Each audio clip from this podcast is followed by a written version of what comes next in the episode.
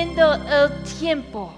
Y hemos estado hablando de los que estamos en los últimos días, vemos esto desde como platicamos la otra vez, desde cuando estableció la nación de Israel en 1948. Vemos como, como eh, ahora Jerusalén es el capital y vemos que están hablando, de, eh, están deseando paz en esa región y vemos cómo los eventos y cómo el mundo se está preparando por la venida de Jesucristo. Y la iglesia, eso para nosotros es, una, es nuestra esperanza, es nuestro anhelo de verlo cara a cara. Y cuando hablamos de la venida del Señor, hablamos del arrebatamiento. Eso fue la primera plática que tuvimos. Recuerden, cuando hablamos de la venida del Señor, podemos hablar de la venida del Señor en algunas personas lo llaman dos fases. Dos fases de la venida del Señor. Una fase, la primera fase es el arrebatamiento.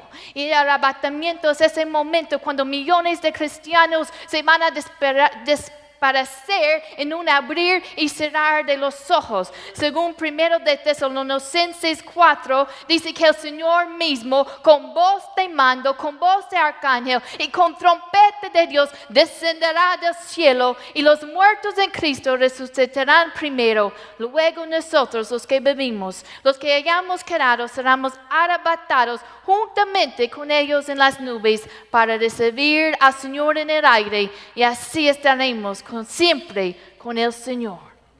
Eso es el arrebatamiento. Cuando vemos cuando el Señor viene en las nubes. Después de eso, la última plática que tuvimos, hablamos de los siete años de tribulación aquí en la tierra va a ser un tiempo de juicio, de gran sufrimiento. Y leímos este versículo en Apocalipsis 6, 17. Dice, porque hablando de estos siete años, dice, por el gran día de su ira ha llegado. Y mire este, esta pregunta. ¿Y quién podrá sostenerse en pie? Tan terrible van a ser esos siete años en la tierra que nosotros llamamos la tribulación. Ahora, en el día de hoy, empezamos con la segunda fase de la venida del Señor y eso es la venida gloriosa del Señor. Es cuando el Señor viene para establecer su reino aquí en la tierra.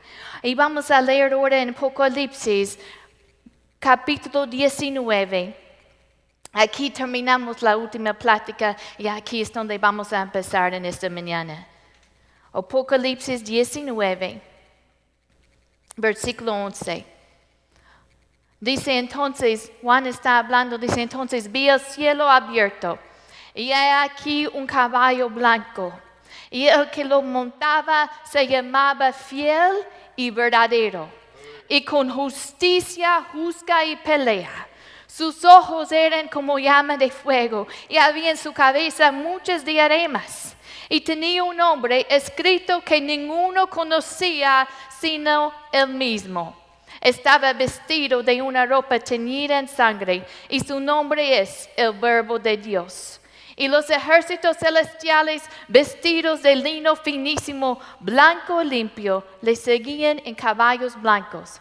De su boca sale una espada aguda para herir con ella a las naciones. Y él las regirá, mira cómo dice aquí, con vara de hierro. Y él pisa el lagar del vino de furo y de la ira de Dios Todopoderoso. Y en su vestidura y en su muslo tiene escrito este nombre, Rey de Reyes, Señor de Señores. Esta es la venida gloriosa del Señor. Hablamos la última vez y nos dice en Apocalipsis 19 que al final de la, tribulación el anticristo va a unir a, los ejércitos del mundo, a los líderes del mundo y fíjese eh, que, ah, qué terrible para guerrear contra Jesús van a eh, juntarse para pelear contra el mismo Jesús y lo que es conocido como la guerra de Armagedón. Y la Biblia nos dice que en este momento que el, anticristo con su falso profeta van a estar lanzados vivos, vivos dentro del lago de fuego. Y los otros van a estar muertos con la espada que sale de boca, boca de Jesús. Entonces, ¿qué va a pasar? Esta es la pregunta para hoy. ¿Qué va a pasar después? Y nosotros creemos que después, y la Biblia quizá no es un tema de que se predica mucho. ¿Cuántos sermones han escuchado?